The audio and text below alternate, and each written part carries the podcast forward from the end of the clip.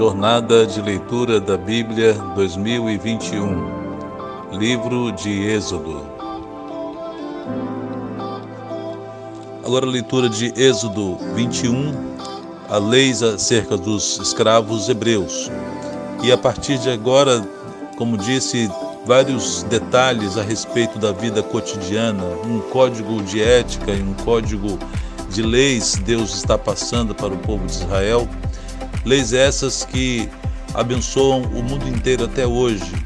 E bom seria se as nações, se o sistema legal e também o sistema é, político e, e penitenciário e as leis penais dos nossos países até do Brasil seguissem e se pautassem pela palavra de Deus.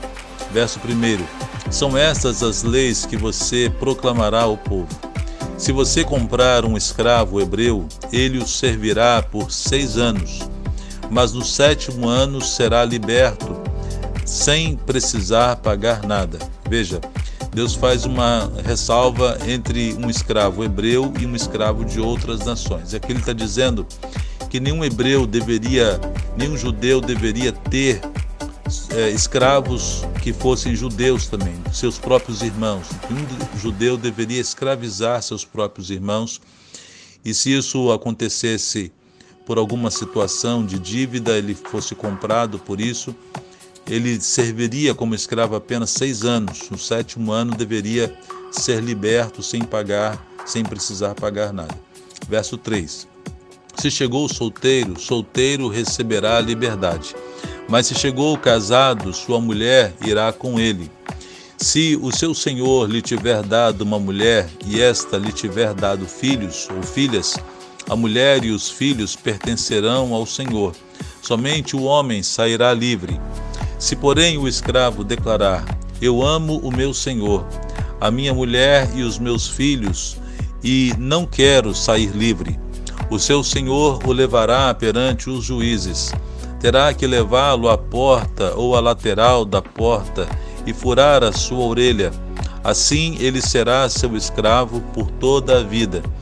Isso aqui é importante, irmãos, que isso poderia acontecer. Trata-se de um servo, de um escravo, mas que é bem tratado, bem cuidado e por amar o seu senhor, por ser bem cuidado, algum poderia dizer: Não, não quero sair livre depois de seis anos, eu quero continuar e ele faria essa cerimônia pública diante das autoridades e a sua orelha era furada. A partir de então, ele se tornava propriedade desse senhor, mas não, mas sendo bem tratado, logicamente, como já vinha sendo.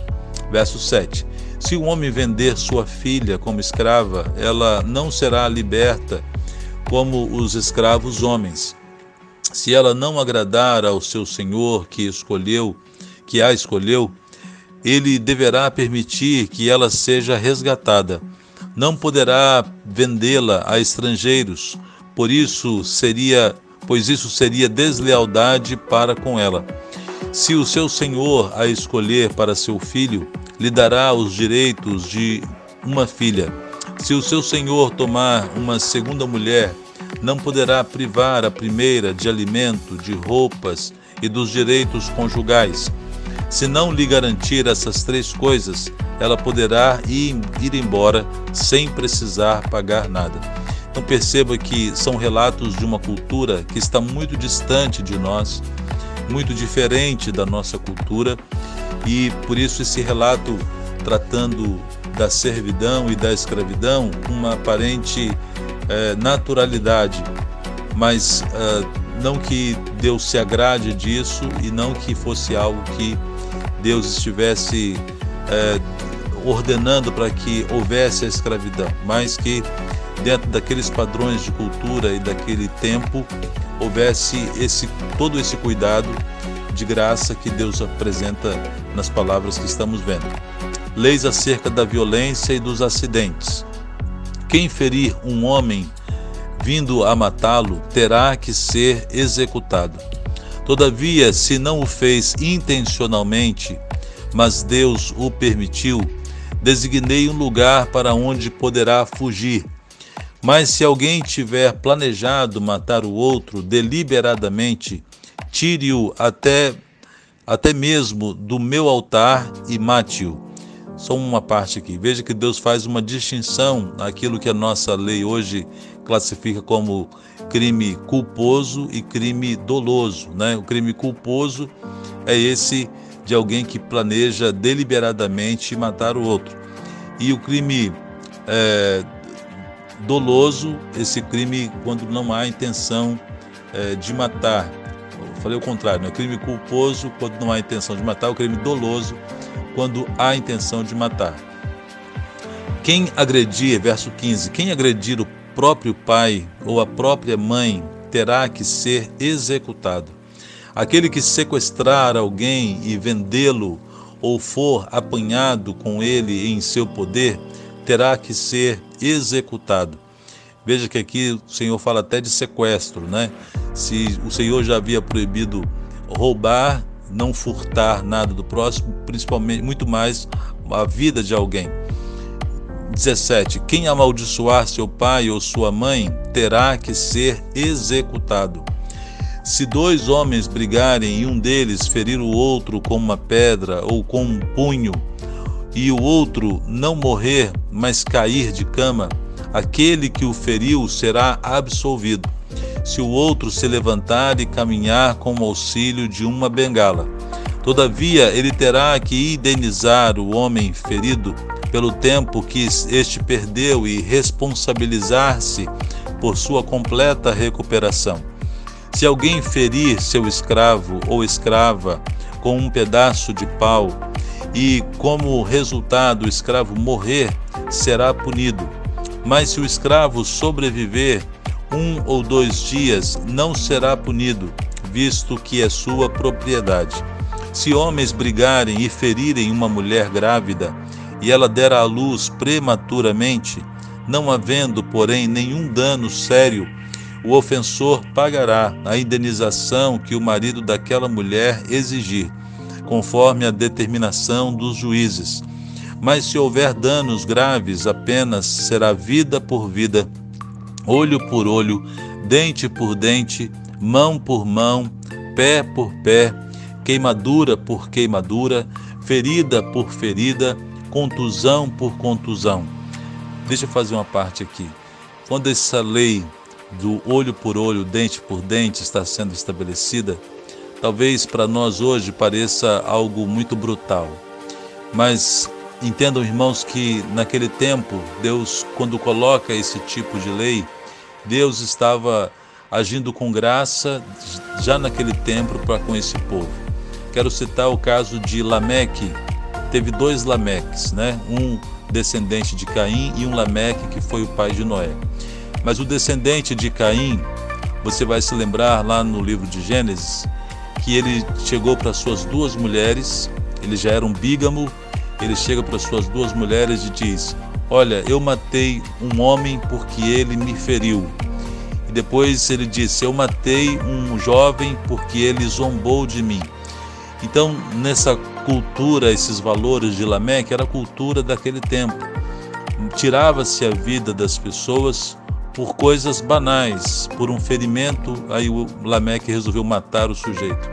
E assim também tem sido nos nossos dias. Tira-se a vida de alguém porque não conseguiu roubar o celular, por causa de um par de tênis, por causa de um chinelo, por causa é, de uma discussão cujo motivo, o pivô do, da discussão são míseros cinco, diferença de é, pequenos, poucos reais numa conta é, de um restaurante, enfim, a banalização da vida. E naquele tempo já era assim.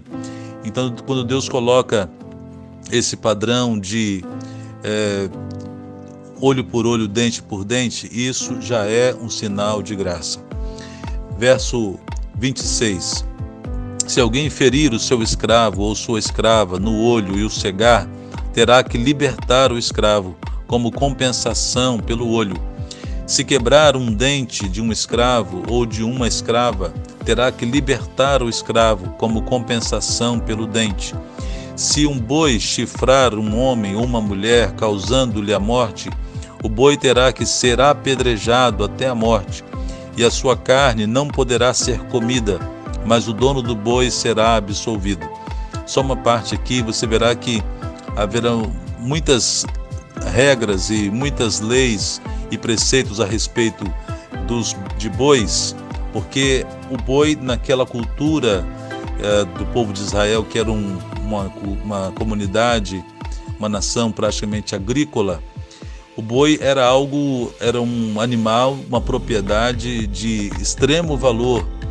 E o lidar e a quantidade desses animais naquela cultura era de um volume extremo. Então, por isso, todo um detalhamento que Deus faz sobre acidentes ou acontecimentos envolvendo os bois, porque era algo comum naquela cultura, em cada das famílias e dos clãs, e essas situações que o Senhor apresenta aconteciam e o Senhor está legislando sobre elas. Verso 29. Se todavia o boi costumava chifrar e o dono, ainda que alertado, não o manteve preso, e o boi matar um homem ou uma mulher, o boi será apedrejado e o dono também terá que ser morto. Caso, porém, lhe pedirem um pagamento, poderá resgatar a sua vida pagando o que for exigido. Um parênteses aqui, lembrando desses, da nossa cultura hoje, o, as pessoas que têm esses cachorros pitbull e que não os guardam e não os prendem com a devida uh, exigência que a lei faz. Imagine se fosse aplicado esse princípio né, nos dias de hoje. Verso 31. Essa sentença também se aplica no caso de um boi chifrar um menino ou uma menina. Se o boi chifrar um escravo ou escrava, o dono do animal terá que pagar 360 gramas de prata ao dono do escravo, e o boi será apedrejado. Se alguém abrir ou deixar aberta uma cisterna, não tendo o cuidado de tampá-la, e um jumento ou boi nela cair, o dono da cisterna terá que pagar o prejuízo indenizando o dono do animal, e ficará com o animal morto.